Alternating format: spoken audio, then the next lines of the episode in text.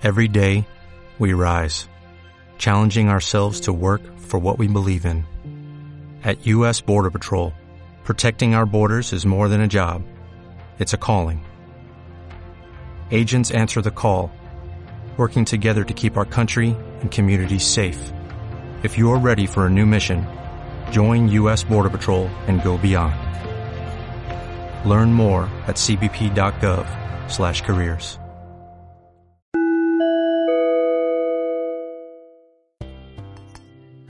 Saludos, damas y caballeros, bienvenidos a otro episodio de Güey, chismecito. Güey, chismecito. Chismecito. ¿Qué es eso, Damaris? ¿Acaso es un micrófono nuevo? ¿Acaso sí? Miren esto. Ay, se parece tanto al mío que me regaló mi mejor amiga. Ay, qué preciosidad. Qué hermoso. Ya tenemos micrófono, ya nos escuchamos chingón. Ahora Ya, sí. los chismes en calidad HD. Es correcto. En audio. Luego faltará el video. Luego conseguiremos ya cámaras 4K para cada uno de nosotros. El video está en Vemos todavía. Exactamente. ¿Cómo, cómo está tu semana, querida Damaris? Ay, estoy un poco. mm, mm, como que no salió tanto material como hubiera querido. Pero tenemos de dónde cortar telita, ¿no? Entonces, va a salir programa. No Parecina siempre abre, aunque ya no tenga producto. Algo te va a vender. Es igual el chisme. Super sí. Así se maneja el chisme. Gran analogía, gracias. Perfecto. Híjole. Pues yo lo único que tengo de chisme personal es que cumpleaños, ya soy más vieje. Yay. y La llevo. Sigo vivo, maldita sea. Si alguien me quiere regalar de una eutanasia, se lo agradecería mucho como cumpleaños. Si, tiene, si tienen dos por uno, de preferencia, porfa, Ajá, porque sí. yo también, así ya de paso. Urge, ¿Qué te van la, urge la morición. ¿Ya te van a dar tu INAPAM, Amixe? No, pero ahí la llevo. Ojalá que no. No, yo, yo, yo puedo decir 31 añitos. No tengo bronca, digo. ¿Y bien cumpliditos o qué? Pues sí, ya. ¿Qué te digo? Mira, locación distinta. Y puede que esto cambie cada semana. Así que, ¿qué significa eso? Ustedes saquen sus conclusiones. Es un misterio, nunca un les vamos a contar. ¿Qué? ¿También tienes un fondo distinto? Oh my god, ¿qué? ¿Qué estará pasando? ¿Quién sabe? Esos ¿Qué está chismes ustedes nunca los obtendrán de nosotros. Por eso a cambio les damos chismes. Ajá. Ajá, exacto. Les damos El chismes de otros más. no es de nosotros, ajá. Este programa surge a partir de no quererles contar nuestra vida. Le vamos a contar la de los demás. Porque es lo que nos da vida. Exactamente. Perfecto. Entonces, querida Damaris, ¿tienes una recomendación esta semana? Sí, tengo una recomendación muy especial porque es de alguien que quiero mucho. Ok. Me encanta apoyar los proyectos de mis amigues. Entonces. Eh, mi recomendación de esta semana es una banda llamada Bye Bombay, que podría entrar dentro del género del rock, pero no me gustaría como encasillarlo porque sé que es una propuesta como muy fresca, que tiene para mucho, mucho que ofrecer. Es una banda del norte de la Ciudad de México y está conformada por cinco personas. Eh, sus nombres son Fer, Fernanda, que toca el bajo, Alan, que es como el cantante, eh, Martín es guitarra, teclado. Luis toca la batería y Carlos toca la guitarra. Entonces, juntos forman esta banda llamada Bye Bombay, que digamos que como que su boom o su despegue fue como por el 2016. Habían estado como un ratito en mucha pausa y ahorita la- lo recomiendo porque me gustaría que estuviera que estuvieran ustedes pendientes de sus redes sociales, sobre todo de su Instagram. Están sacando un track by track de su nuevo EP que tiene un nombre muy curioso, que se llama Todos los días son un funeral. Ok. Entonces, Está padre el nombre. Sí, está súper chido. Ellos describen su música como música para bailar llorando. siento que Ok. sí, siento que está como muy influenciado en esta onda tipo de Cure, que es como súper como bailable, pero que cuando ya escuchas atención a los lyrics es como de, ah, su, su máquina, ¿sabes? La música está feliz, la letra está tristísima, ¿no?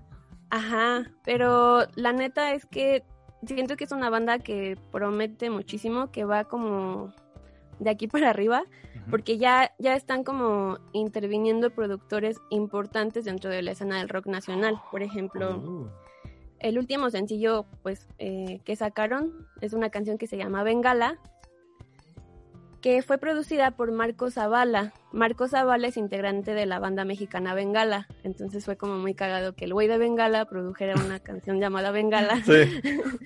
Y, Ironías de la y vida. tienen una, tienen una propuesta eh, no nada más a nivel musical, todos son como súper como creativos, están dentro del medio de la publicidad algunos y, y pues es como todo el diseño, su- desde su concepto, sus, las ilustraciones que son para el EP, eh, su merch, todo es así como... No sé, o sea, siento que es demasiado talento y me gustaría que nuestros escuchas le dieran la oportunidad a Bye Bombay.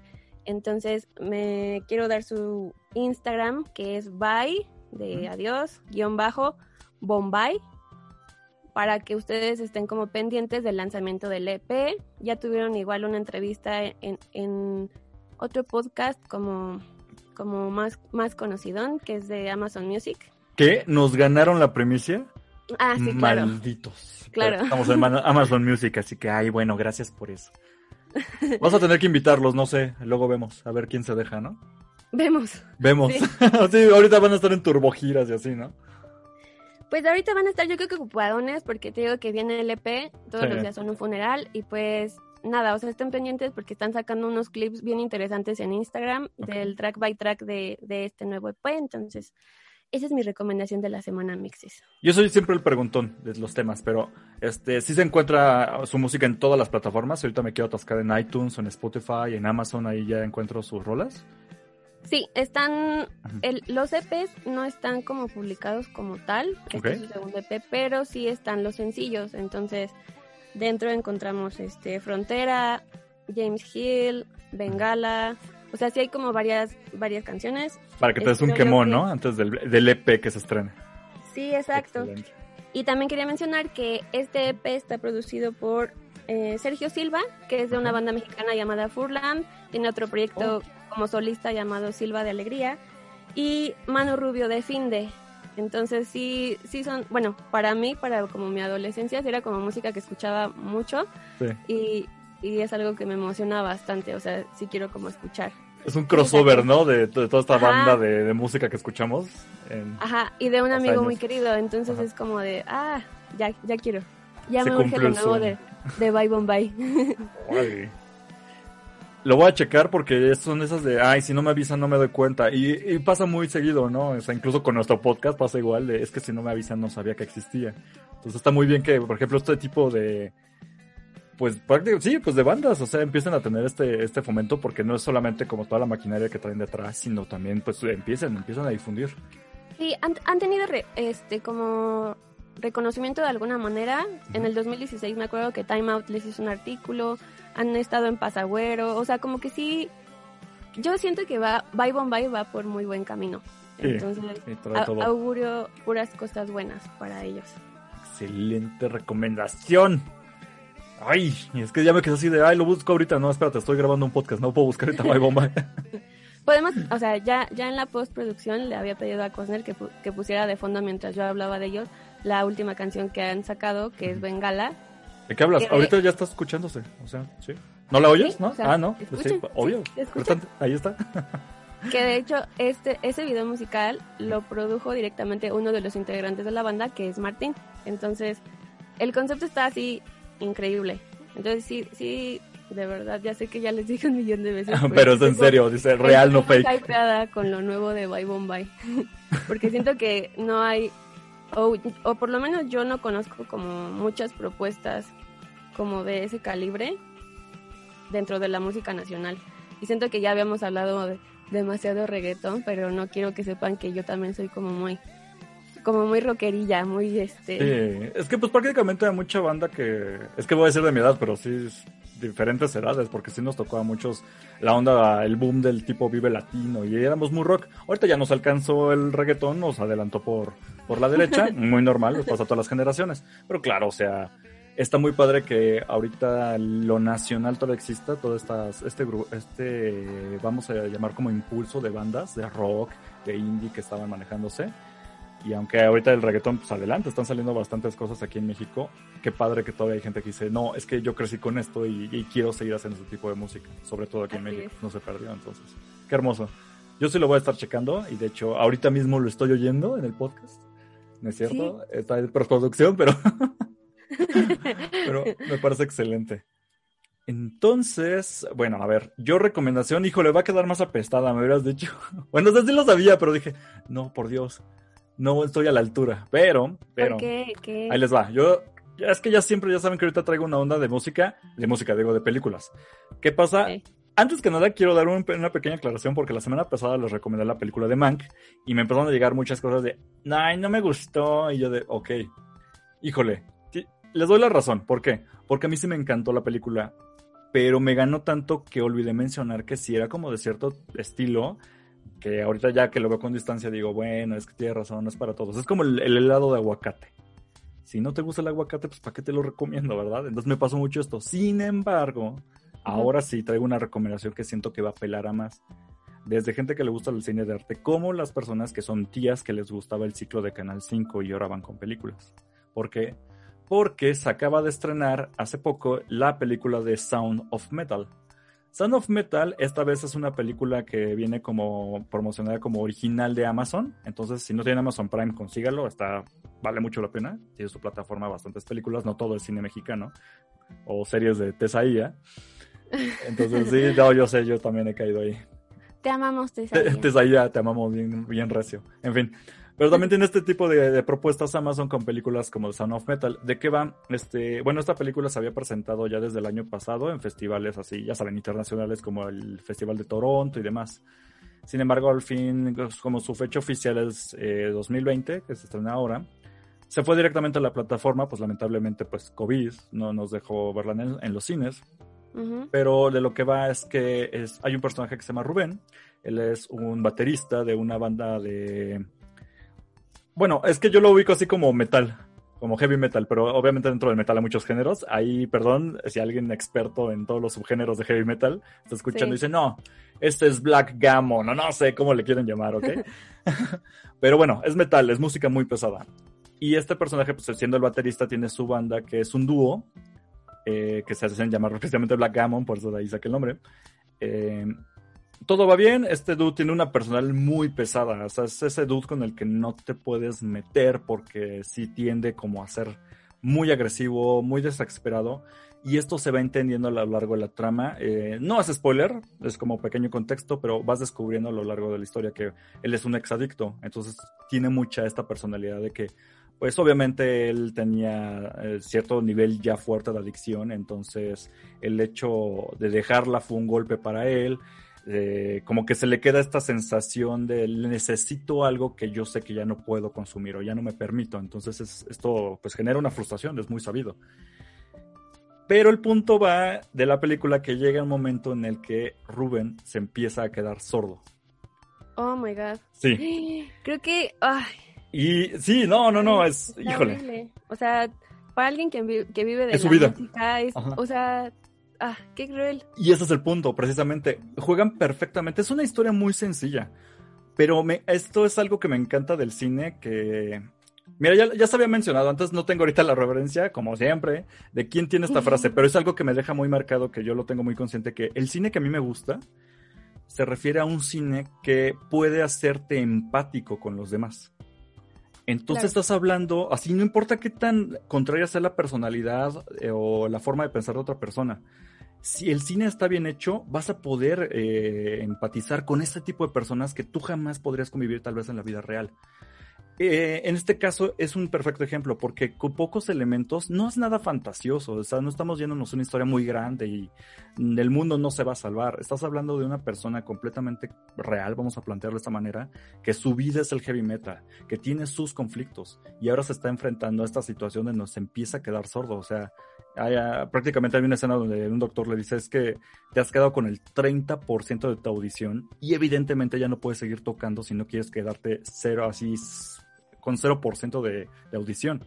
Entonces, Ay, no. Sí, no, eh, exacto. A lo que va es, obviamente, es un drama, ya. Si querían como un género, es un drama, pero es un drama bien llevado, porque ocupa estos elementos incluso eh, auditivos. O, envidio mucho a la gente que lo pudo ver en cine, porque decían, había, escuché mucha crítica de los que lo vieron en Toronto, esto evidentemente en una sala de cine en, en el festival, que eh, toda la, eh, la acústica, el audio, está muy bien empleada en la película. Si tienen un sistema de sonido en su casa, se lo recomiendo, prendan todo el 8.1 y todo lo que tengan, porque precisamente juega con esta, este elemento del audio donde se está... Por darles un ejemplo, hay varias escenas donde tú estás como dentro de la cabeza de este personaje, no visualmente, sino que juegan con el sonido en un punto en donde te están, le están hablando a Rubén directamente y tú no entiendes qué están diciendo.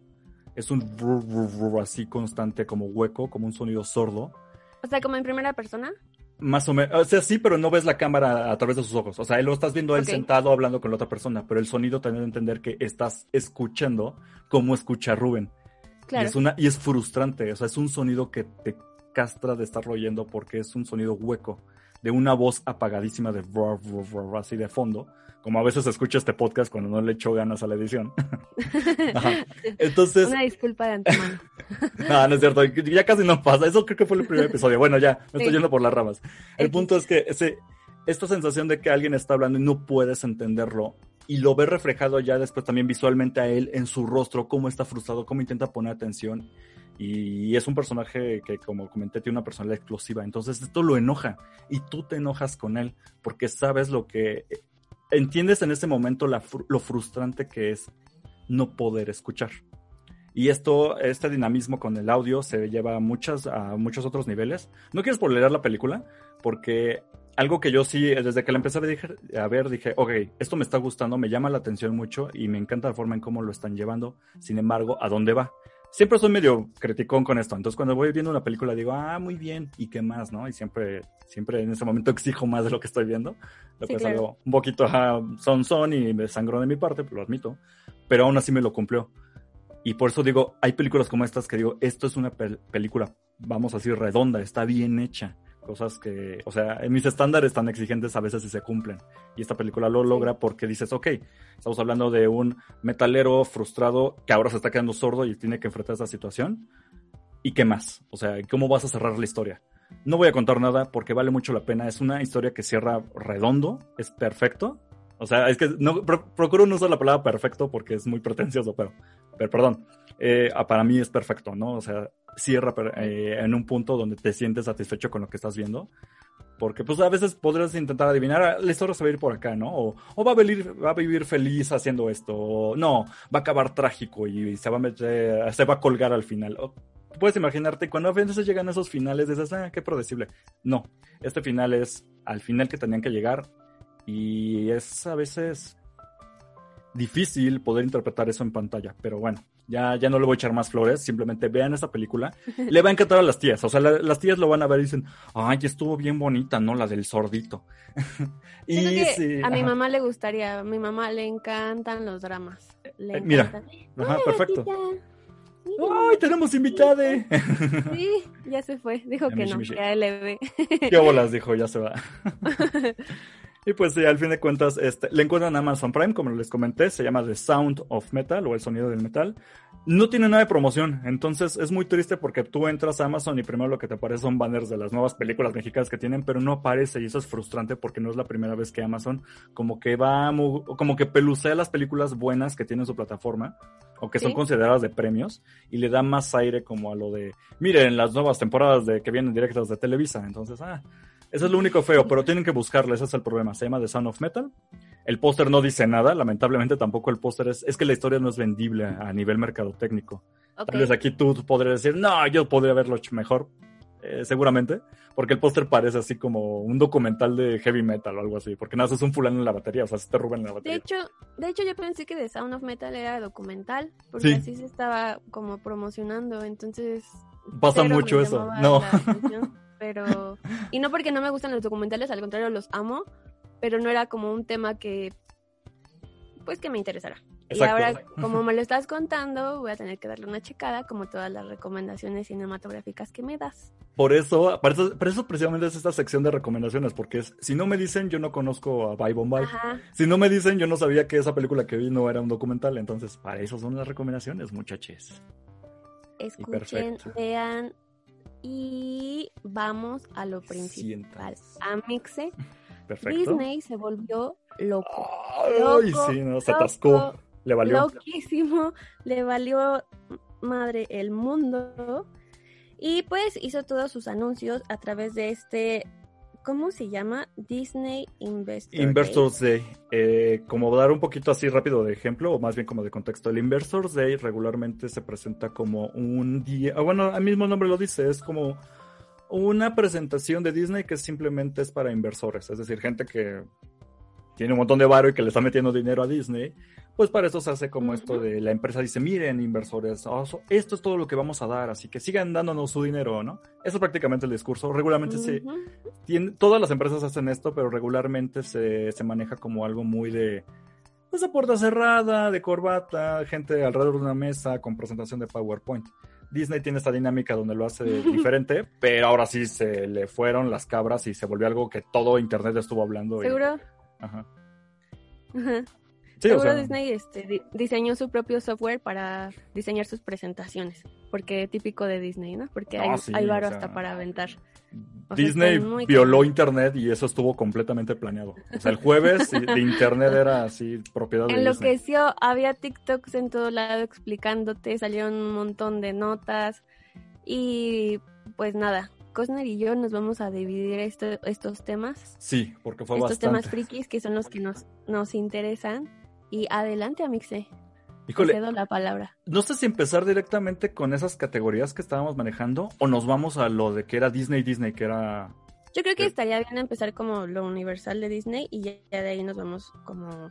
Va, ya, ya meternos, sí, porque ahí les va, o sea, para también para dar contexto, ahora sí se aventaron todo de Disney. ¿Y qué es de todo Disney? Todas sus propiedades. Agarraron cosas de Star Wars y tuvo un ratote de presentación de Star Wars y de LucasArts y otro de Marvel y así. Obviamente lo que es Disney, Disney tiene su onda de princesas y todo lo que pueden ver en esas categorías de Disney Plus, si alguien está familiarizado con la plataforma. Sí. Primero, así de entrada, eh, no lo vamos a dar como en orden que lo daban, sino como va en el estado, pero mencionaron todo lo que viene siendo los live action, que ya sabemos, bueno, creo que tanto aquí Damaris como yo no tenemos como que esa excelente opinión de, los live action que ha sacado Disney. Eh, el libro de la selva dicen por ahí que está buena, no, lo he visto. es que nos han quedado de ver un chingo, no sé, o sea, siento que ya no deberían de hacerlo, más bien como que le den plataforma a cosas nuevas. Entiendo que es un puente para, pues para conectar con las generaciones, pero, ay, no lo sé, amigo. Yo siento... Aquí voy a hacer eso. Eh, siento que eso es como un argumento de empresa. Como, miren, estamos haciendo esto por las nuevas generaciones. Yo siento que más bien lo honesto es, no queremos perder nuestras licencias, por eso tenemos que renovarlas o hacer algo nuevo con ellas para que sigan siendo mi propiedad. No sé, tal vez estoy pecando y acusándolos de algo que no sea, pero no les están saliendo padres. O sea, al fin de cuentas, no importa la razón, no le están saliendo padres los, los live action. Entonces, Disney ya entendió. La única película que voy a defender es La Bella y la Bestia. No, yo no. No, o sea, si, si la comparas con la animada, se queda corta. ¿No? Pero. Ah, ah, no. Claro, claro. O sea, la animada es mi, mi número uno. Pero siento que de todos los live action que han sacado, la menos peor, por ponerlo de alguna descripción, sería esa. Porque como que le dieron, como que le dieron más este profundidad, por ejemplo, a la mamá de Bella, o sea, como que agregaron una cancioncilla y eso como de, ¿eh? pero es la, es la, la menos pinchona para mí, para mí. Ah, es yo opinión, diría... opinión mía, opinión de Dami. Híjole, es que yo diría que la menos pinchona tal vez sería el libro la selva y la verdad no la acabé de ver, pero no, es que sí, o sea. La también es muy bonita. Es muy bonita. Y ahí, ahí le dieron como más valor a como el papel de los papás, de los papás lobo de Mowgli, que al final fueron quienes criaron a Mowgli, no tanto Balú. Y este, Balú solo era un encargado de llevar. Balú le dio todo el pensamiento. le dio todo el pensamiento marxista a este Mowgli. Vive de la naturaleza, no necesitas ah, una guía. Es toda una, una, lectura muy rara que le dan. Pero bueno, el punto es de todo esto que Disney ya entendió y dijo, no, ya no vamos a hacer más live action, eso ya no existe, ya aprendimos. Y no es cierto, no hicieron eso, obviamente no iban a hacer eso. Lo que hicieron fue decir, más live action hasta que se atasquen. Entonces ya van a, ya dijeron, ahí les va Peter Pan, que ya sería como que la tercera, cuarta vez que hacen Peter Pan en live action. Pero bueno, ahí va otra. Eh, Pinocho. Yo creo que. sí, no, Me atrevería a decir. Yo creo que sí sería como entre cuarta y quinta, pero que hay versiones no oficiales, o sea, como, como de cine independiente y así, que pues es como de, ok. Sí, ya se soltó la... no la- No, no, no, no, o sea, al contrario, de hecho, pues, sí se soltó la licencia y entonces ya, ya, prácticamente creo, creo que ya puedes tomar la historia de Peter Pan, ¿no? Y hacer tu versión, pero todo el mundo lo reconoce como sigue siendo propiedad de Disney. Y obviamente Disney, aunque ya sea una historia libre de derechos, pues va a sacar sus versiones, entonces no me extraña, ¿no? Entonces lo que pasa con Disney es que ya aprendió y ya no va a hacer más live action, ya dijo, no, ya suficiente. Y obviamente esto es una mentirota porque va a confirmar más... la- No, no va a confirmar, ya confirmó más live actions. Con la diferencia de que ahora sí ya mencionó que todo lo que sea live action de sus clásicos los va a mandar directamente a Disney Plus. Eso sí ya es algo de ley. Va a pasar como con Mulan y va a pasar como... eh, ¿Cuál fue la otra que sacaron? La de La Dama, y el Vagabundo. vagabundo. ¿Te Ujú. gustó La Dama y el Vagabundo? La vi con mi papi porque mi papi viejito consume Disney. ¿Y le gustó? Y a mi papá le gustó, pero yo pues... Mm, mm, Eh. Con, con cómo mueven la boca así. Sí, para empezar no me encantan, nunca me han gustado las películas de perros que hablan. O sea, Ah. siento que, es- es- no sé, no, no, no soy fan, perdón, no soy fan, nunca he sido fan. Pero dije, bueno, vamos a ver, esto es un clásico, hay que ver. Me interesaba mucho la parte de los gatitos y pues No, es que eran muy racistas. Yo también me gustaban mucho, pero cuando O sea, lo vuelves a ver, sí. Lo único rescatable de estos live actions es que están corrigiendo todas las cosas incorrectas que se hicieron en los animados. Por ejemplo, Mulan, pues era muy racista hacia la cultura china, Sí, sí, sí. muy respetuosa y pues de alguna manera quisieron como enaltecer como esto en, en el remake, ¿no? E igual como con los gatitos siameses, que claramente era racismo puro a los asiáticos. Sí, no, y está bien que digamos ya que ya cambió la cultura y hay otros factores, ya, órale, los se digamos corrigen la historia, ya sé que a muchos les choca este término, pero se corrige la historia, el problema es que no la corrigen en el sentido de que agreguen algo más o algún otro valor a la historia, como Sí. que nada más mochan lo problemático y así lo entregan. Entonces, ay, Dios mío, pero bueno, ya confirmaron entonces, bueno, ya se había mencionado hace mucho eh, una película live action de Cruella de Vil con Ah. esta Emma Stone.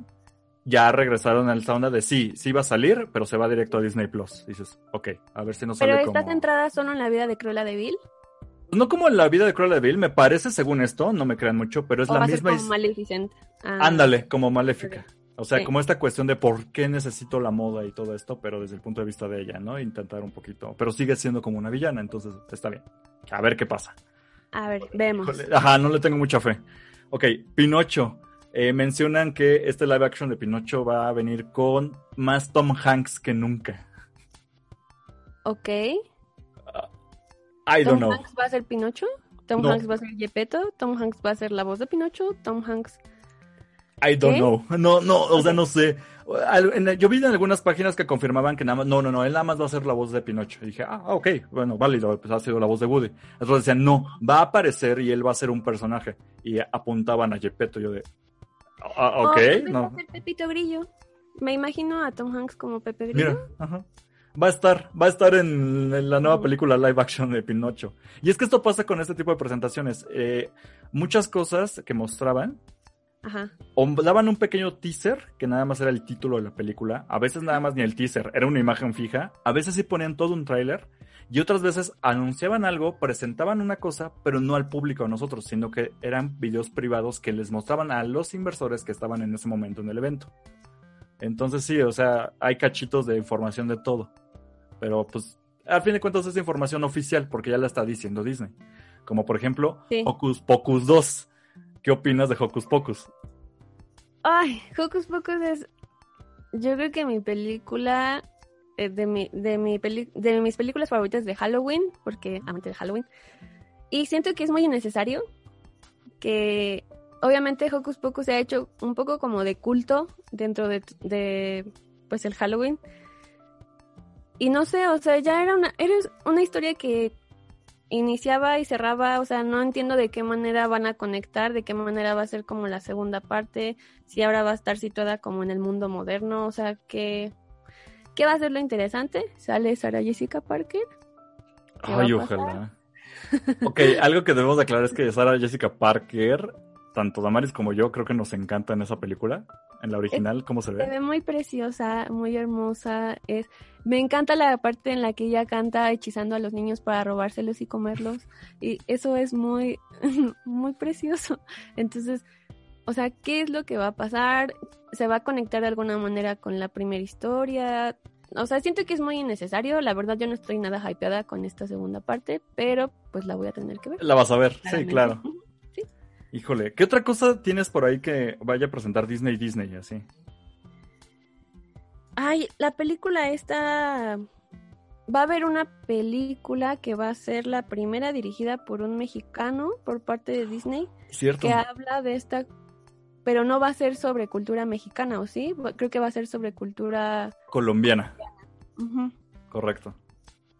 No recuerdo el Este, nombre. Pero es una princesa igual. O sea, sí, me imagino que es como un, un estilo de princesa que nos vienen presentando desde. Frozen y Moana, que pues ya no hay príncipes y todas estas cosas súper padres, feministas y empoderadoras de niñas, entonces pues vamos a tener que verla también. Encanto se llama eh, la película. Ah, Ahí sí mostraron un teaser, o sea, nada más era una pequeña animación, eh, se escuchaba la música colombiana y el nombre de la película que se llama Encanto, entonces dices, ok, va, a ver, a ver qué tal.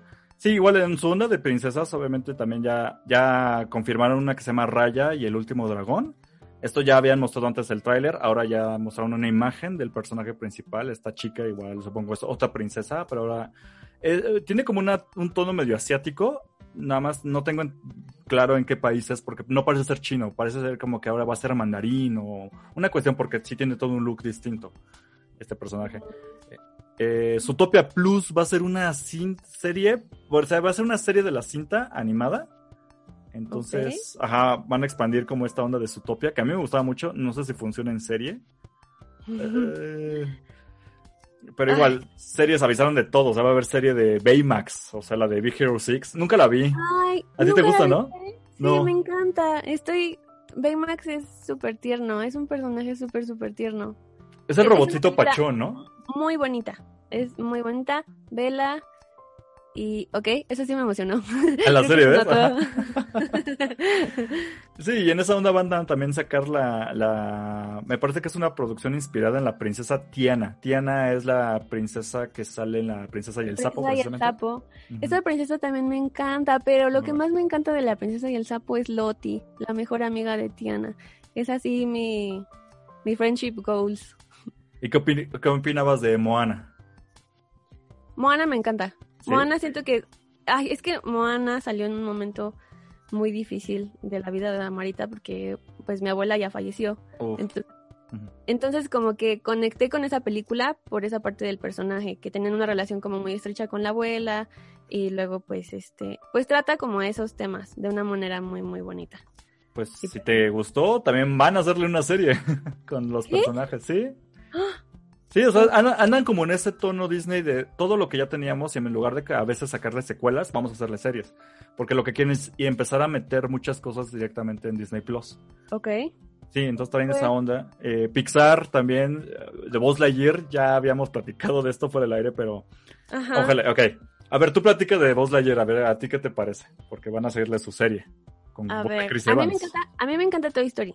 Así yo, yo soy como luego niña friki que empieza a decir diálogos de película randomly y los diálogos de Toy Story pues me las sé. O sea, yo veo Toy Story en mi mente. Soy ese meme de iluminación máxima así de que ya no necesitas la película para ver para ver Toy Story porque te sabes de memoria todo. Y lo interesante de Buzz Lightyear es que tengo entendido que va a ser la historia del personaje, o sea, del héroe, no, no del Sí. juguete. O sea, de la cuando ponían la caricatura, Andy prendía la tele y veía la caricatura de Buzz Lightyear, digamos, esa caricatura, esa historia, ya la van a contar.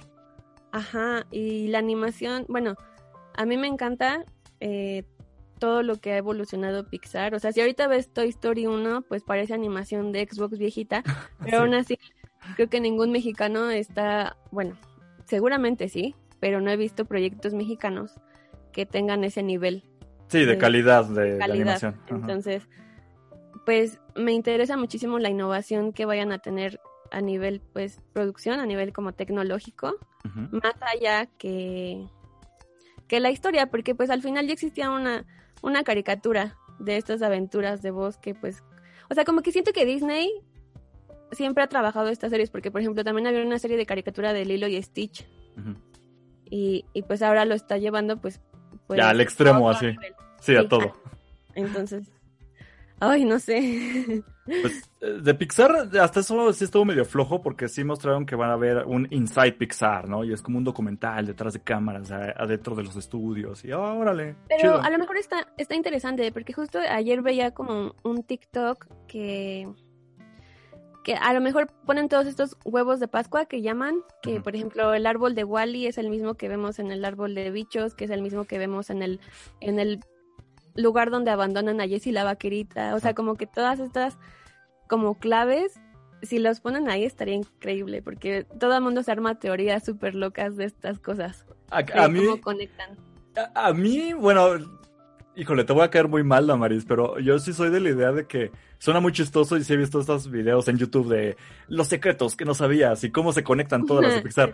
La verdad, yo siento que lo que ocurre es simplemente un recurso de animación. Digo, tú ubicas todo eso, pero ya tienes el asset de un árbol. Entonces dices, ah, necesito un árbol, claro, toma este. Y es la misma animación del árbol y nada más la pone. Oye, es que siento que se van a ir más por lo sentimental. de- Puede ser. Este güey fue el que diseñó el primer árbol, entonces es como un homenaje a como a toda la gente que ha tenido como historia dentro de Pixar. Maybe. Puede ser. Mira, si hacen algo parecido como lo que se hizo con eh, de Mandalorian, que tenía su documental de detrás de cámaras, eh, sería excelente. Hacía algo de Pixar, ¿no? Yo y creo sí, que sí va a ser como más emotivo que Ajá. otra cosa. Entonces, Ojalá. espero, ajá. Es algo que sí me emociona, la verdad. Para darle velocidad, porque digo, sí son un buen de cosas, pero eh, una serie de Dog, el perro de Up, ya va a tener su serie. Va a haber una Ah. serie de, de la- del universo de Cars. Va a haber este, la película de. Todo esto de Pixar, lo único que es como película como tal es la de Soul, que sabemos iba a salir en el cine, pero ya se va a ir directo a la plataforma. Me parece que no falta mucho para que la estrenen. Ay, es que sí son un buen. Aparte de. ¿Qué qué más dijimos? Eh, va a haber un como reboot o remake, por así decirlo, de más barato por docena. Me parece que no, no son los mismos actores que ya teníamos, pero ahí Es que mencionan. por ahí encontré una nota que creo que sí se ¿Que va sí? a hacer algo con Steve Martin. O sea, Ay, pero es que Steve no sé Martin de ya. qué manera lo van a meter. Steve Martin ya hay que ponerle una cobijita y protegerlo mucho. A mí sí me preocupa. A Robert De Niro igual. Y No, también, y, y nadie lo, como- y nadie lo está tapando. Eso es lo que me espanta. O sea, no, yo, yo, yo quiero que me, me duren mucho, no que lo sigan explotando. Bueno, pero bueno, ahí está. eh, ya veremos si sí, ojalá sí venga Steve Martin, sería excelente, ¿no? Para que no nada más salvajen el nombre, ¿no? Sino que, ah, bueno, hay un poco, un poquito de revival, pero cuídenmelo mucho. Va a haber una nueva película de la era del hielo, porque pues ya sabemos que esto era de Fox, pero ya lo compró Disney, entonces ya la nueva era del hielo a- con Disney. A ver qué tal sale eso. ¿Qué? Ay, a mí ya me habían cansado, la verdad. Eh, Yo me quedé en la 3, creo, y eran como 5, ¿no? No, esta sería la 5, Ay, ok. creo. O sea, Sí, sí. no, está bien. Precuela del Rey León. De la que vimos live action del Rey León, va a haber precuela. Para, te van a contar la historia del papá de Simba, de Mufasa. de Mufasa. Sí, es la idea, la historia de Así Mufasa. yo, ¿Qué? Y así- niña Disney. yo voy groseando así de, ay, van a sacar una caja de chícharos y tú, ¡chícharos! Me estoy proyectando bien cañón. No, está bien. Pues Ajá. es que no se sabe nada de Mufasa, más que nos traumaron con su muerte y ya. O sea, ¿qué, qué van a hacer? Me pregunto. Estoy como, más que hypeada, estoy más bien como curiosa de cómo van a... ¿Qué, qué va a hacer? Ajá, ¿qué van a contarme? Híjole, es que si se abre la... Las opciones son de que se pueda abrir algo horrible, así de, ay, ni siquiera supieron qué hacer, más se lo inventaron, o que lo aprovechen. Yo preferiría que hicieran el, el mejor live action de la secuela. ¿Tú llegaste a ver la secuela del Rey León? ¿Sí?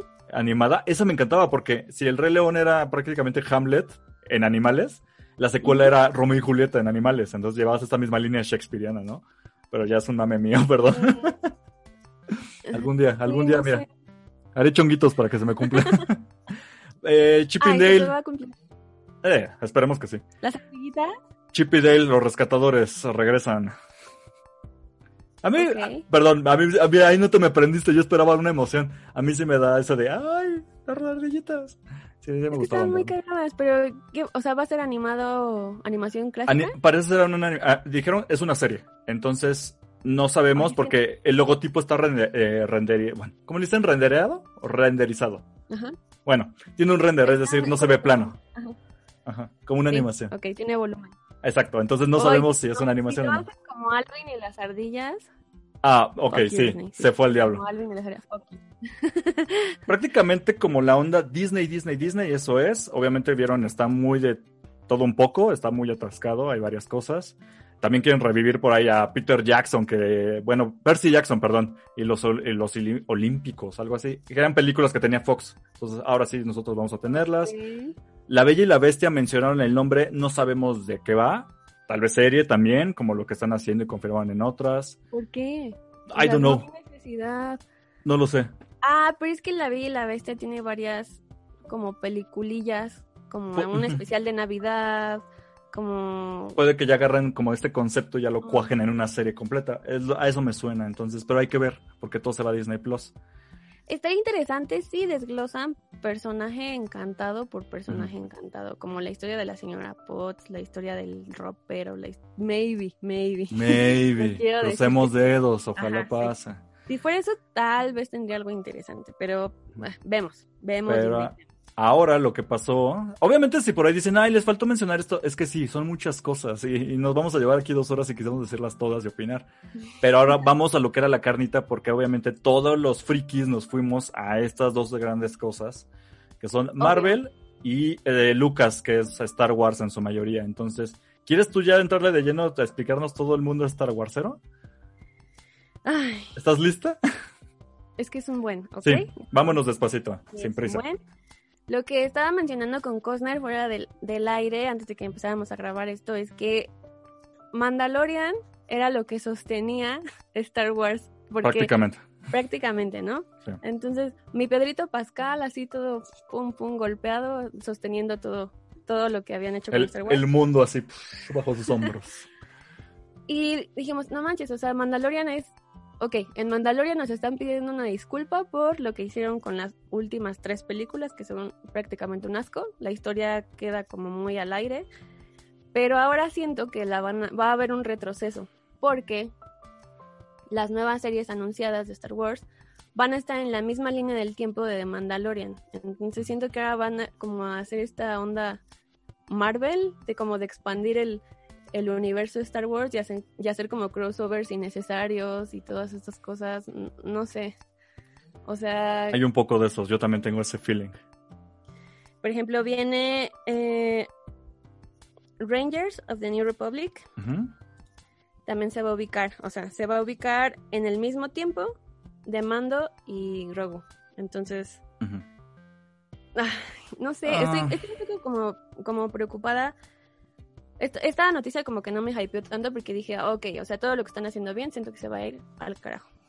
No, no, no lo sé, la verdad. Viene también la historia de Ahsoka.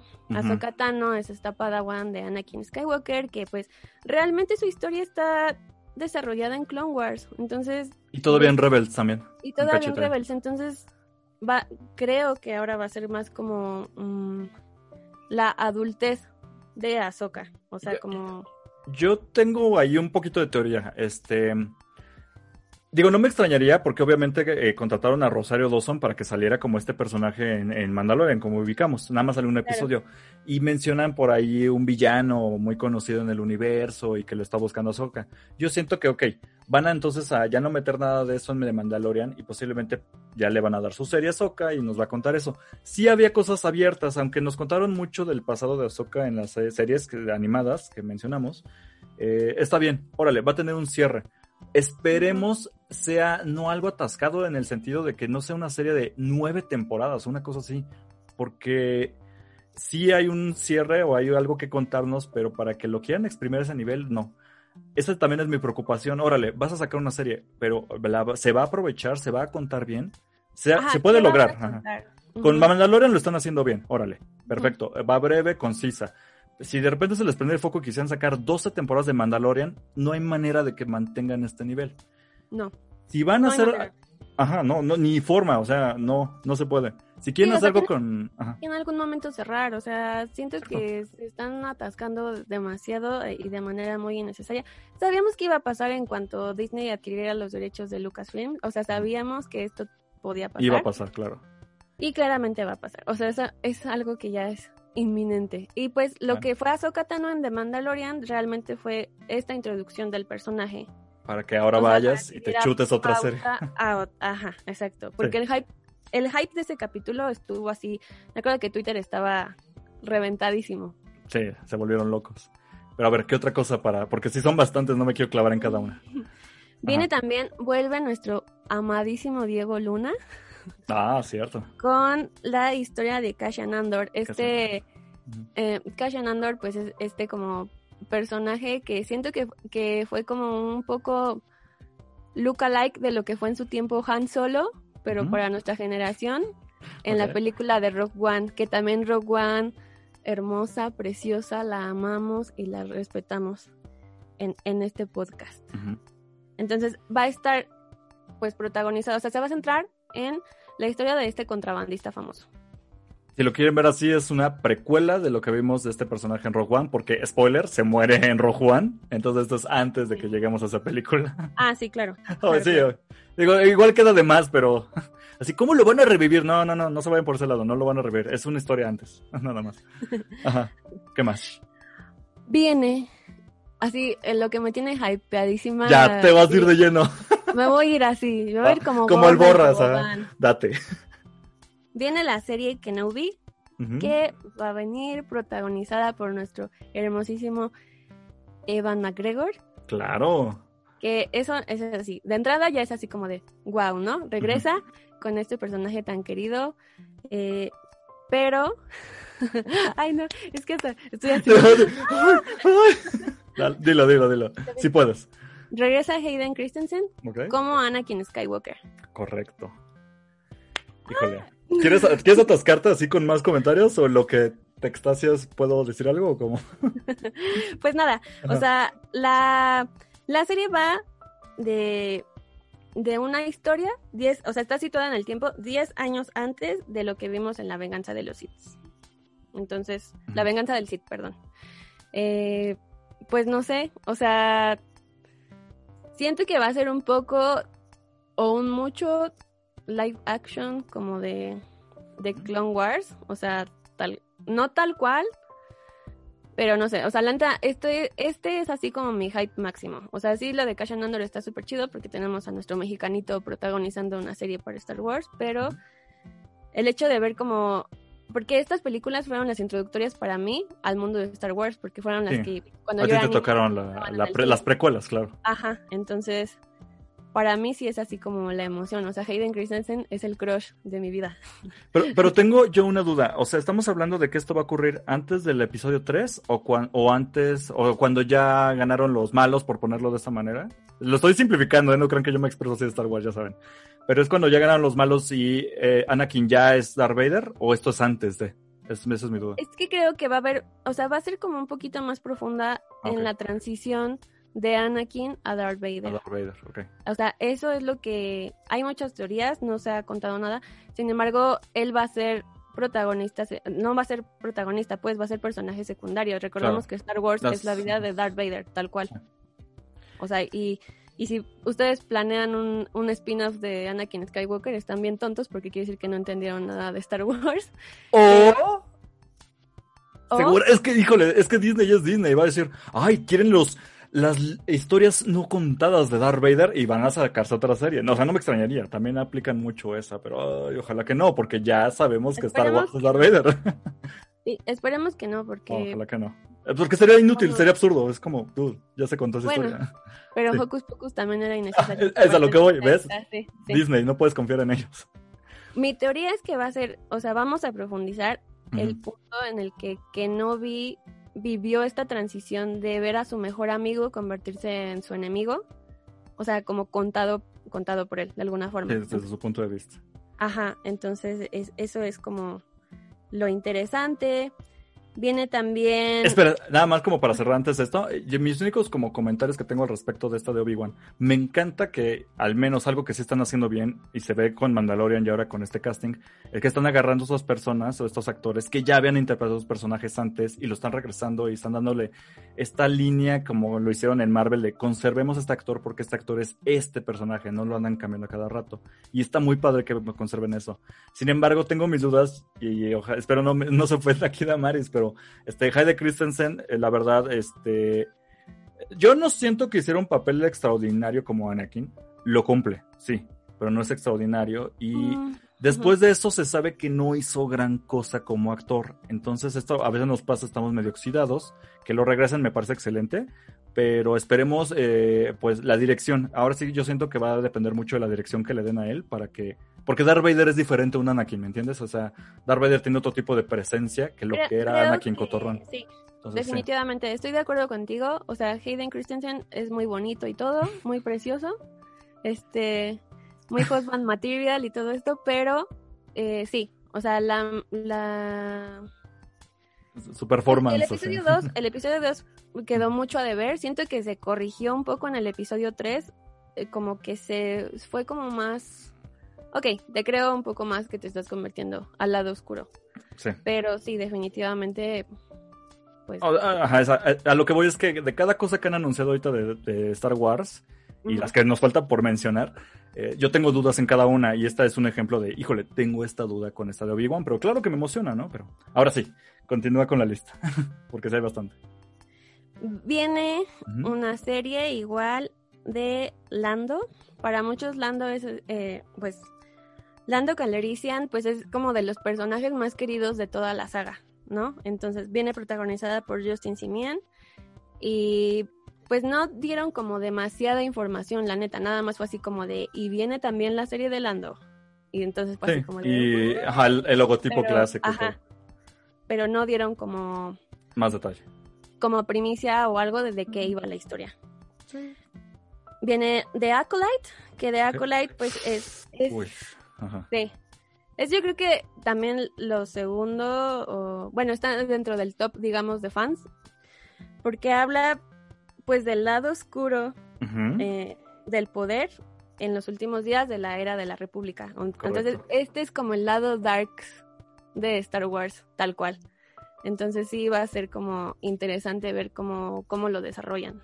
Y algo como detalle aquí, algo muy friki ya esto, es que regularmente Star Wars o toda la historia, para los que no ubican como bien la saga, eh, lo regularmente empieza con el episodio 1, con Anakin siendo morrito y todo esto. Ok, esto es lo más viejo que puedes encontrar.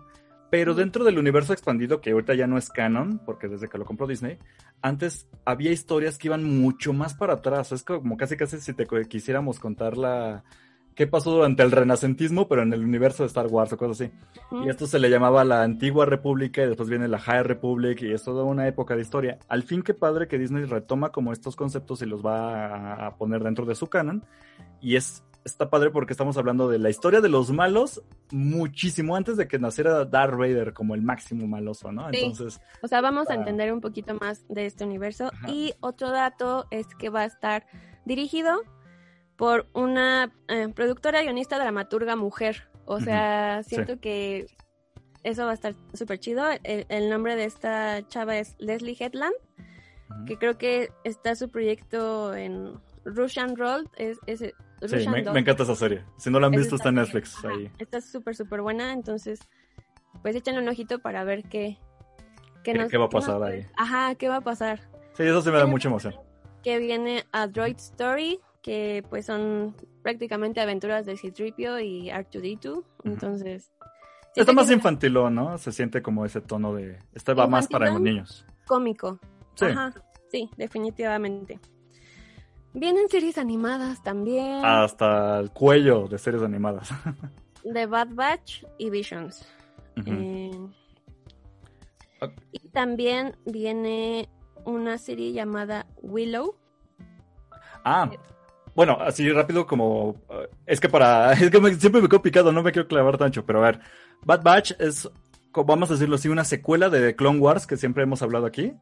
Porque te... Bueno, es más un spin-off secuela porque van a hablar de un escuadrón de soldaditos lo estoy simplificando mucho, que salió en esa serie, entonces ahí sirve.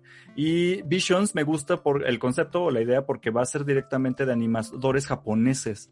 No sabemos bien qué animaciones, incluso algunos parafasean, ¿qué tal si es Ghibli? Ghibli Star Wars, me no volvería loco. nombres. Sí, no, No no, nombres. Pero el hype, el Sí. hype es que tal cual Disney dijo ah, eh, que va a ser a través del ente de los mejores Animadores Animadores japoneses. Imagínate que fuera Ghibli. No, yo me vuelvo. No, o sea, a mí se me hacen los calzones de yoyo. Cállate. Porque aparte super tienen Sí.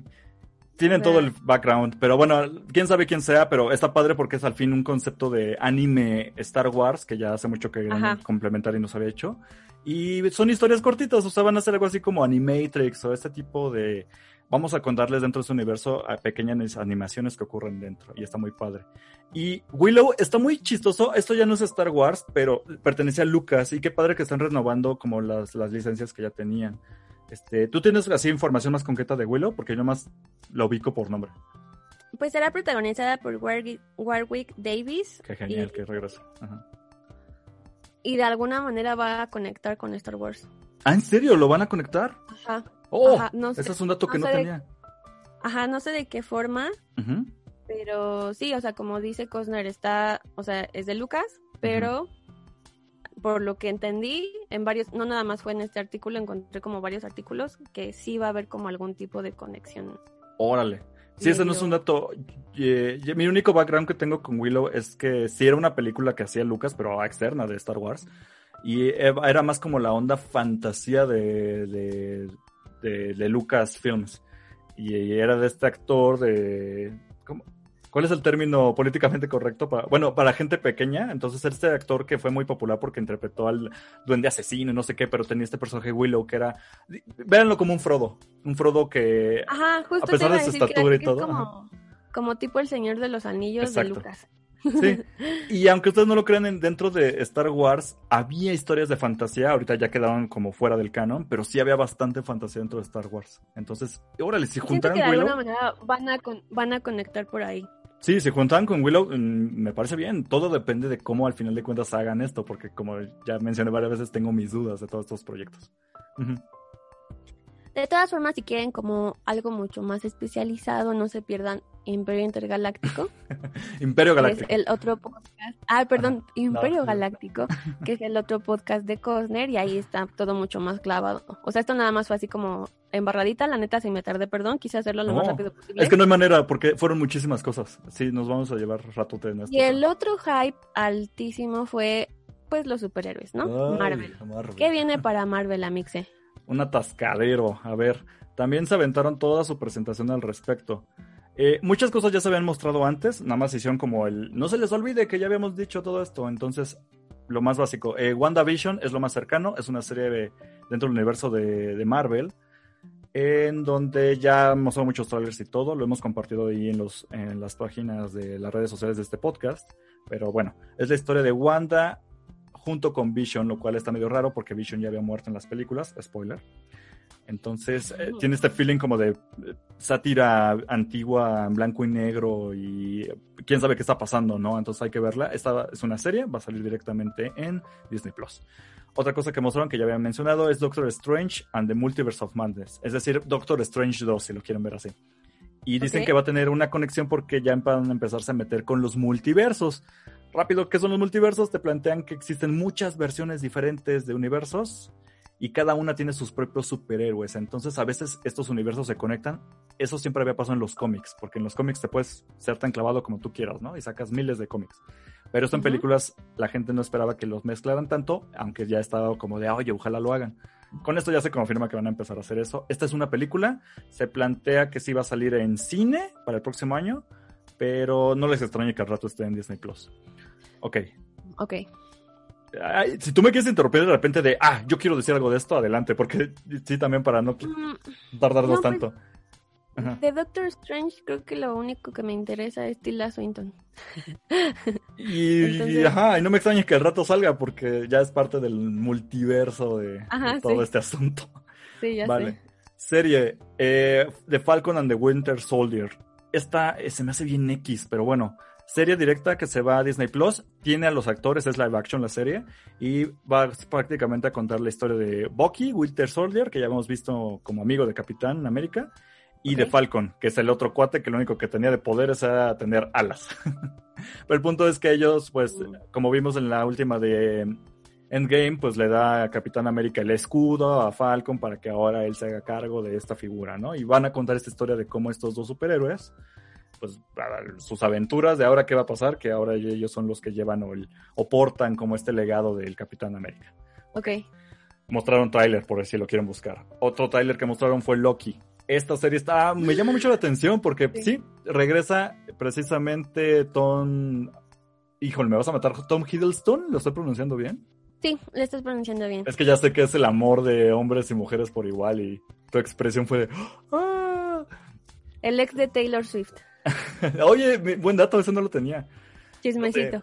a mí para eso es este programa. Entonces, de... Aparte creo que, creo que es un gran actor. O sea, creo que el personaje de Loki es un personaje muy ambiguo que es tan malo pero que te cae bien. O sea, así lo ha llevado Tom. Entonces, está muy interesante el proyecto. Me encanta porque este lo prácticamente lo agarraron como, ah, es el malo de esta película. Pero la gente lo amó tanto que ya salió en tres películas. No, en cuatro películas de Marvel y ahora le van a hacer toda su serie. Es un villano carismático. Sí, sí, es de, creo que de, los mejores. Los personajes que juegan como esa dualidad son muy interesantes de desarrollar. Entonces, ah, sí, sí es algo como, eso sí me interesa. Mira, entonces ya le van a hacer su propia serie. Sí es live action, o sea, sí tiene a Tom Hiddleston de nuevo en el papel y ah, protagonizando directamente la serie.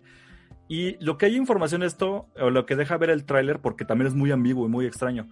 Eh, al parecer, pues sí, vimos que Loki murió en la última película, pero en algún punto se abren estas líneas de tiempo extrañas donde pues sí murió, pero en otra línea sigue vivo, entonces va, no se hagan tantas bolas si no se saben esto, pero lo que vamos es que llega el que el Loki que sí sobrevivió se va por otra línea del tiempo y plantean que esta aventura que va a tener Loki va a ser como paralela a las películas, en donde lo único que deja ver el tráiler está, está muy llamativo. Este sí, véanlo, porque sí me quedé como clavado de a ver qué está pasando.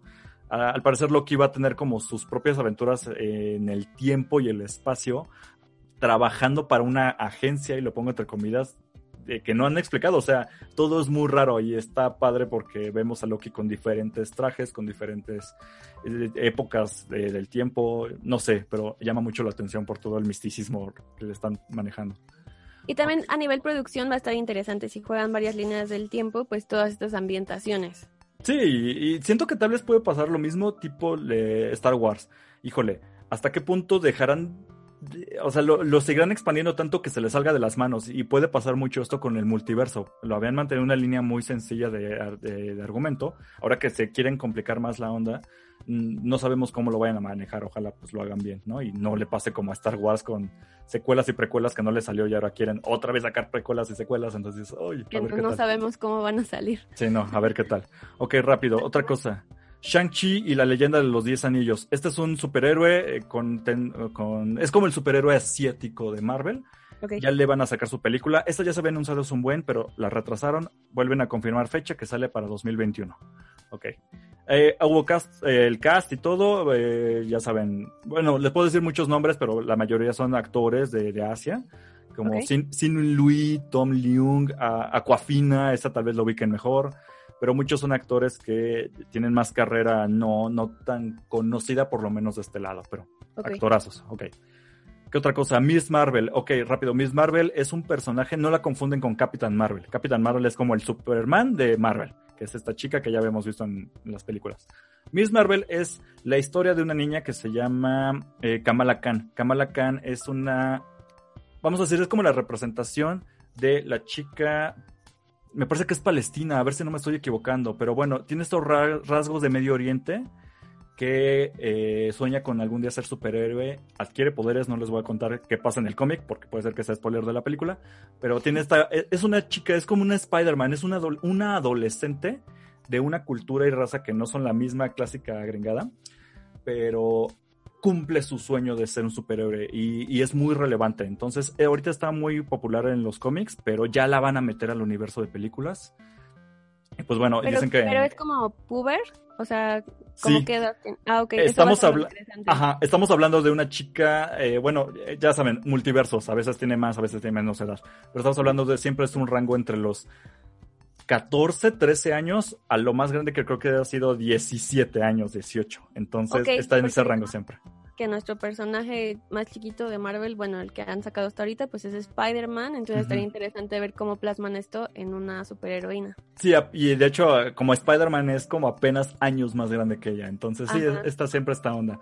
Y también que es muy, re- eh, o sea, su cultura, su, su nación, eh, porque me parece que de hecho también es musulmana ella, o sea, y se identifica como musulmana, o sea, de la religión. Entonces, esto lo, lo respeta muy bien el personaje. O sea, sí soy superhéroe, sí tengo, vivo en este país, Estados Unidos, lo que sea, pero esta es mi cultura y la defiendo y lo que sea. Y, y está muy padre, o sea, está bien manejado, no está forzado. Es un- una persona de esta cultura, de esta religión, que es superhéroe en Estados Unidos. Entonces, bueno, ya le van a sacar su película, ella está confirmada la actriz y todo. Me parece que se llama Iman Bellani, la actriz. Le queda muy bien, ya la vi en fotos y dices, ah, sí, sí es. Miss Marvel. Y dicen que este personaje va a ser muy importante y muy relevante para el resto de, del universo, porque recordemos que aunque Spider-Man es como este personaje que se mezcla en todos, los Sí. derechos de Spider-Man no son de Disney, siguen siendo de Sony. Entonces no pueden jugar tanto con él, aunque ya esté incluido. Lo que quieren hacer es, ok, este sí es nuestro personaje y lo vamos a explotar de más. Ok. Esperemos a ver cómo lo meten, ¿no? Sin querer mochar a nadie. Ok, o sea, va, va a sonar muchísimo en todo. Sí. Entonces, a lo que voy, otra cosa que presentaron, Capitán Marvel, Capitana Marvel 2. Esta sí es secuela, película, se estrena en cines por, por ahí del eh, noviembre del siguiente, no, de dentro de 2022, perdón. Y precisamente plantean que esta Miss Marvel, la niña, va a tener relación importante en la película Capitana Marvel 2. Nada más ahí les dan el, el dato. No a, a- a- metieron más, pero sí. Y sigue Brie Larson en el papel por mucha gente que lo odiaba. Aguántense, ella es eh, Capitana Marvel, así que va a seguir aquí. Rápido, rápido, a ver, otra cosa, She-Hulk. She-Hulk, para los que se preguntan si existe el personaje, es... Sí, sí existe. Ya, sí, o sea, para los que no ubican, sí, sí existe la versión femenina de Hulk. Sí, La empezó muy, empezó mucho en esa onda de vamos a hacer una Hulka, pero no, sí tiene su propio argo- eh, arco, sí tiene su argumento, sí, es, sí se diferencia de Hulk. Para quien no ubica, es la prima de Bruce Banner, es decir, es prima Ajá. de Hulk, y ahí ocurren cosas que no voy a contar, por las cuales adquiere estos poderes también de ponerse verde muy fuerte. Le la van a hacer... pasada, perdón, de Fortnite, eh, uno de Salió, los ¿no? era She-Hulk. Ajá, estaba muy, muy padre. Exacto, entonces ya va a entrar este multiverso, va a ser serie. Esta no va a ser película, pero se va directamente, ya saben, a Disney Plus. Ya hay actriz confirmada, que es eh, Tatiana Maslani. Es, eh, no, no, no tengo mucho la carrera de ella, pero definitivamente se dedica al físico-culturismo porque es una mujer fuerte, sota, que es como debe de ser She-Hulk. Sí. Ok. Secret Invasion. Eh, Secret Invasion rápidamente es la historia de los Skrulls. Vimos de esta raza en unas de las películas de Marvel. En los cómics ocurre una invasión donde ya no sabes quién es quién, si los superhéroes son superhéroes o son un Skrull porque pueden cambiar de forma, ¿no? Pero sabemos que en el universo de Marvel los Skrulls son buenos, o vamos a ponerlo hasta donde nos han mostrado son del lado bueno, entonces no sabemos cómo lo van a manejar. Es una serie, va a estar Nick Fury, que Samuel L. Jackson, va a estar ahí. Y el Skrull principal que habíamos visto que protagonizado por Ben Mendelsohn va a regresar a esta serie. Ok. Ironheart. Eh, Ironheart es una serie que confirman, nada más mostraron el logotipo. Para quien no ubique, Ironheart es la historia de Riri Williams. ¿Qué es Riri Williams y quién es ella? Es, es Iron Man. En- Después de Iron Man, ¿qué ocurre? Este es Iron Man Jr., es decir, es una niña muy inteligente que eh, admira muchísimo a Iron Man y entonces ella se empieza a hacer su propio traje y lo lleva a tal nivel en, en donde ya llama mucho la atención. Tony Stark en los cómics eh, la ve y la agarra de, de pupila y le va enseñando todo y al final se vuelve una heroína en su propio traje construido por ella. Esta es una serie No tiene contar- relación como Ajá. que sea pariente ni nada, o sea, No, es una niña fan. Es una niña que logra tanto, o sea, siendo con su habilidad e ingenio, llamar tanto la atención que llama la atención de Tony Stark. Esto en los cómics, porque en la serie ya sabemos que pues, murió Iron Man, descansa en paz. No sabemos cómo lo van a incluir entonces esta historia, pero va a tener su serie y nos van a contar a Riri Williams. Que me suena esto de ahora quién va a ser el nuevo Iron Man, ¿no? Pero bueno, está bien. Ya existe el personaje, no los podemos culpar por aprovecharlo. Armor Wars es la serie de War Machine. El cuate de Iron Man, que tenía su propio traje con metralletote y todo, va a tener su propia serie. También es live action. Y va a salir eh, James Rhodes, o sea, no cambia el actor, sigue siendo el mismo. Qué padre. Igual nada más mostraron el logotipo. Ok, Guardianes de la Galaxia especial de Navidad. Este está muy raro. Dicen que lo va a dirigir eh, James Gunn, o sea, el director de las anteriores de Guardianes. Eh, Que, no, que tuvo sí. ahí un escandalillo. Sí, tuvo ahí bien, bueno. unos escandalotes, después se fue a, Dis- a DC, después Disney ya lo perdonó, por él sí llegó en algún punto, se arregló ese como escándalo que tenía por tweets viejísimos. Bueno, en fin, lo Melodian eh, ha hecho muy bien su trabajo y Disney ya la vuelve a agarrar. Yo sé que tú eres de cancelar gente, yo, yo, yo, yo ya lo perdoné, pero ese es otro No. tema. Está No, bien, está no bien. se puede. Bueno. No se puede per- perdonar a alguien que se mete con niños. eh, no. No sé, bueno, ah, híjole, sí, nos vamos a ir muy lejos, pero está bien, está bien. James Gunn regresa a, a- entonces a la dirección. Lo único que sabemos es que es un especial de Navidad. No sabemos si esto cuenta. Bueno, seguramente si lo buscan ya lo van a encontrar alguien que ya confirme esto, pero yo, yo me quedé con la duda de si esto es Guardianes de la Galaxia 3, que no me suena a eso. Pero No, yo creo que va a ser No. como algún episodio X. O sea, como. siento que es eso, ajá. Creo que también viene, eh, paréntesis, de todas estas especialidades, viene High School Musical navideño. Entonces Mira. solamente son como el episodio y yo creo que ahí se va a quedar. Sí, pero ah, entonces me suena muy bien que, órale, regresa este director, que mm, él es el papa de Guardias de la Galaxia prácticamente, y regresan obviamente todos los actores. Entonces, mira, aunque fuera un especial así, me parece excelente, ¿no? Entonces, está genial. No Ok. suena mal. Creo que Guardianes de la Galaxia es de lo más gustado. Sí, tiene su, feeling muy padre dentro de este universo. Ok, Thor 4, esta ya la habían anunciado, la regresaron con un nuevo detalle. Eh, Thor Love and Thunder, eh, el nombre ya, ya existía, eh, pero ahora lo que anunciaron es que Christian Bale ya es parte del universo de Marvel, porque va a ser el enemigo o el malo de esta película de Thor. Entonces, órale, Christian Bale, eh, Ok. sí, o sea, era Batman. Christian Bale, I mean. ok, Era, sí, ajá, claro. era Batman, ahora ya se va con Marvel. Está bien, unos dicen que qué, traición, pero ay, o sea, dude, pueden estar, son actores. No era. Batman. No era Batman, es el mejor Batman. Mira, que ha habido. Sí, no, no, vamos, ya, ya no me quiero ir por esa línea, nos vamos a llevar un ratote. Pero sí, hizo bien su papel. Ok, I am Groot. Eh, lo que se trata es que Groot, precisamente hablando de Guardias de la Galaxia, este personaje va a tener como pues su historia, su spin-off. Eso sí se va directamente a Disney Plus. Eh, al parecer no, no está como confirmado si pues sabemos que Vin Diesel hace la voz de Groot. O sea, suena irónico porque Vin Diesel hace I am Groot en diferentes tonos, ¿no? Pero pues es Vin Diesel. No sabemos si lo van a manejar, no me extrañaría porque son muy puristas en Y- este aspecto. Y tampoco sabemos si va a ser como. Me imagino yo que, pues, como Groot se quedó baby, va a ser como para niños, ¿no? Ah. Que va a ser como el, el factor eh, cómico, tierno, bonito de todo esto. Sí, precisamente lo que confirmaron es que va en esta cuestión de Baby Groot. Eh, hicieron Ok. mucho ese énfasis. Entonces, Si no, no tendría como mucho chiste como tal. sí, sabemos que va mucho. Disney aprovecha mucho todos estos babies, ¿no? En todos sus universos. Goyito. Ah, Goji. Oh, ya ahí lo llevo, ya casi acabó. Entonces, Ant-Man and the Wasp, ya le dieron el nombre oficial a Ant- Ant-Man and the Wasp o Ant-Man 3. Eh, va a ser Ant-Man and the Wasp Quantum Mania.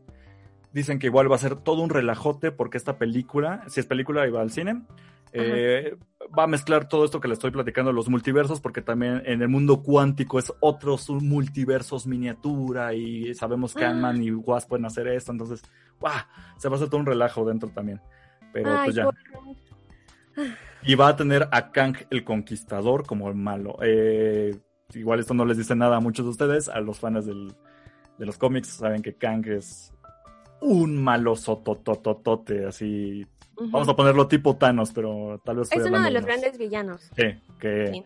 que regularmente no enfrentan a un héroe, sino que se necesitan a los Avengers juntos para vencer a este güey. Sea, Sí. lo van a presentar en esto. Y ya, así para cerrar, que fue lo, wow, no inventes al fin. Confirman que sí van a hacer película de Los Cuatro Fantásticos. Sabemos que esto, esto estaba dentro de Fox, ya sé tu cara, ah, espérame. Esto estaba dentro de Fox, entonces no podía hacer Marvel nada con ellos. Son personajes súper clásicos, prácticamente todos los conocemos y sa- sabemos que Fox intentó ahí dos. Primero se aventó uno en el 2000, que a mí no me desagradaba, y tuvo su secuela. Ya sabes, con esta Jessica de Alba como mujer invisible y con Chris Evans antes de ser Evans capitán. el- ah, sí, claro. claro. Antorcha humana, claro. Antorcha humana, sí. Piterísimas películas. Y esto se les murió a Fox. Sí, no, o sea, todavía con. Ah, Mira, es un buen ejemplo porque ellos manejaron muy bien la- las licencias de X-Men y no manejaron también los de Cuatro Fantásticos. Y aunque X-Men también tuvo sus cosas chafas, en Cuatro Fantásticos casi todo es considerado chafa. Porque bueno, tuvieron ahí, ajá, hicieron dos películas primero, no jalaron, hicieron un reboot, quedó súper peor que las primeras y ya lo dejaron muerto. Pero ahora que ya pasa del lado de, de Disney, ya pueden ocupar estos personajes y ya confirmaron, ok, Cuatro Fantásticos no tiene fecha ni nada, nada más fue un tráiler, pero está claro de, órale, ya van a hacer algo con esto y esperemos ahora sí lo hagan bien, porque pues, con- Ok. al menos con superhéroes lo han hecho chido. Y es muy curioso porque no me dijeron nada de, de X-Men. O sea, aunque ya pasó del lado Disney, siguen sin tocar esa licencia. Entonces, quién Ay, sabe. pues es que, ay, yo espero ya que los dejen en paz a mis pobres X-Men. No, o sea, yo ya. sí quiero X-Men en el multiverso. No, ya, ya. Son muy importantes. Bueno, está bien, está Sí, bien. son muy importantes. De hecho, creo que es para mí lo mejor, ¿no? Ok. Pero ya, o sea, es que es que Disney no da tregua, o sea, ya es así como estira, estira, estira, estira. Entonces, pues a ver qué pasa. Olvidé decir que eh, algo de, de lo de Star Wars, que este Taika Waititi está confirmado como director para película de Star Wars. Sin embargo, no, no dieron nombre, ni fecha, ni nada, ni, ni qué es lo que va a dirigir. Simplemente, pues ahí se, se quedó el nombre como de sí, sí va a estar. Que está a padre, porque Taika. Waititi es muy es bueno. un en gran director, gran director. Y ahorita ya se me prendió el foco. Otro detalle que se- también se nos fue. Eh, Patty Jenkins la ubican como la directora de las películas de Wonder Woman, que es una Ujú. director sa, sa, sa, sa, sa. Salió, sí, cierto, en un tráiler eh, de ella vistiéndose con el traje de un piloto de X-Wing. Y esto lo hace para presentar que ella va a ser la directora de una, una película, esta sí es película directa, de Star Wars Rogue Squadron. Que Ah, sí. quien está muy metido en la onda de Star Wars o de videojuegos de hace mucho, es- el nombre Rogue Squadron es muy sonado. Entonces, órale, que Patty Jenkins película, excelente. Ay, Y, y ya fue demasiado. ya me cansé, sí, no, ya. Me quiero meter un balazo, pero sí, o sea, sí. Nosotros les dijimos, Disney se atascó, no era broma. Disney se volvió loco. Se volvió loco, aventaron así todo. Y no me extraña porque ahorita son tiempos difíciles para las compañías de productoras de películas y todo. Escuchamos el. La semana pasada hablamos de cómo Warner está manejando las cosas, que se metió en un chismesote ahí también por sus broncas.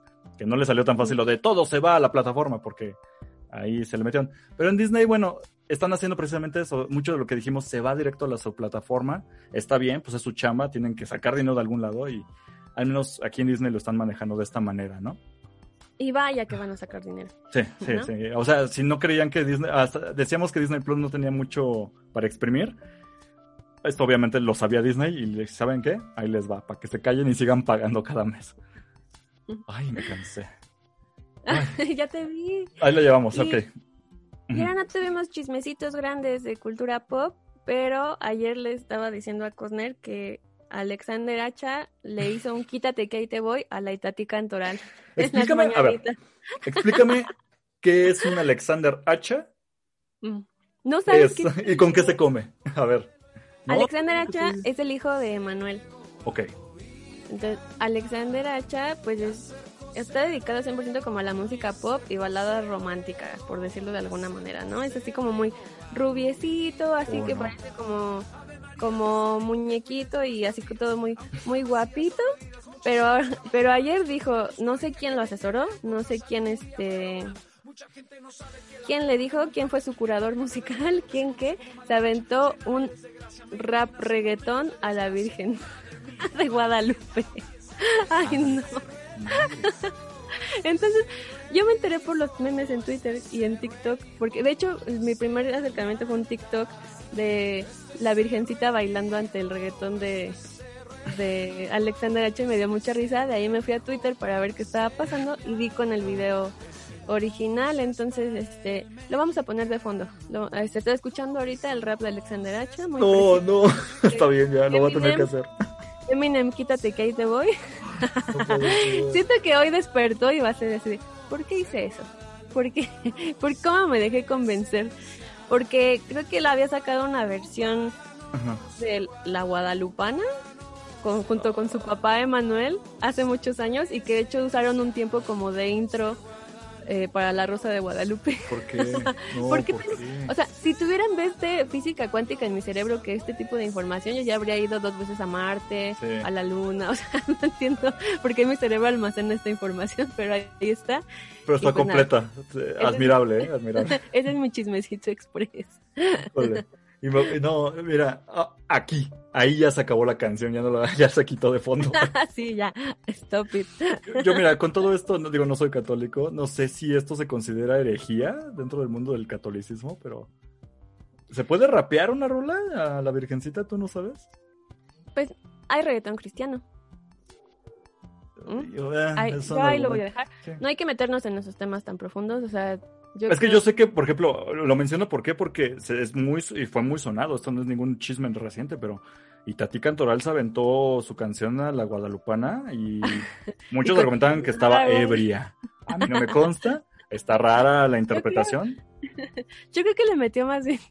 Mucho énfasis, ajá. Y Tati Cantoral así es. O sea, es un personaje, así es. O sea, es como muy, muy expresiva y pues, o sea, se le salió un Phil Barrera. A mí se me hace muy cotorrón, pero a lo que voy es que muchos sí se ofendieron. O sea, si hubo muchos católicos de, no, qué falta de respeto. Y digo, ok, yo no sé, yo no soy católico. Puede ser que sí sea una falta de respeto. Entonces digo, Ah, ok. nos vamos a...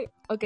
Ajá, Si- por eso si dónde iba la duda. Hacha- si a Alexander Hacha no lo molestan así, esto claramente es un signo del patriarcado. ya empecé con mis cosas. Ok, igual y sí, ¿no? Yo no puedo decir que no.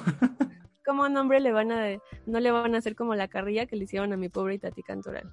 Híjole, Dios mío. Está bien, está bien. Hay que ser pasan. parejes. Y ya rápidamente, nada más para cerrar, este, durante el día que mencionó todo Disney, lo que ya dijimos, en ese mismo momento también estaban ocurriendo los Game Awards. Ya habíamos mencionado antes que esta premiaciones son como los Oscar de los videojuegos.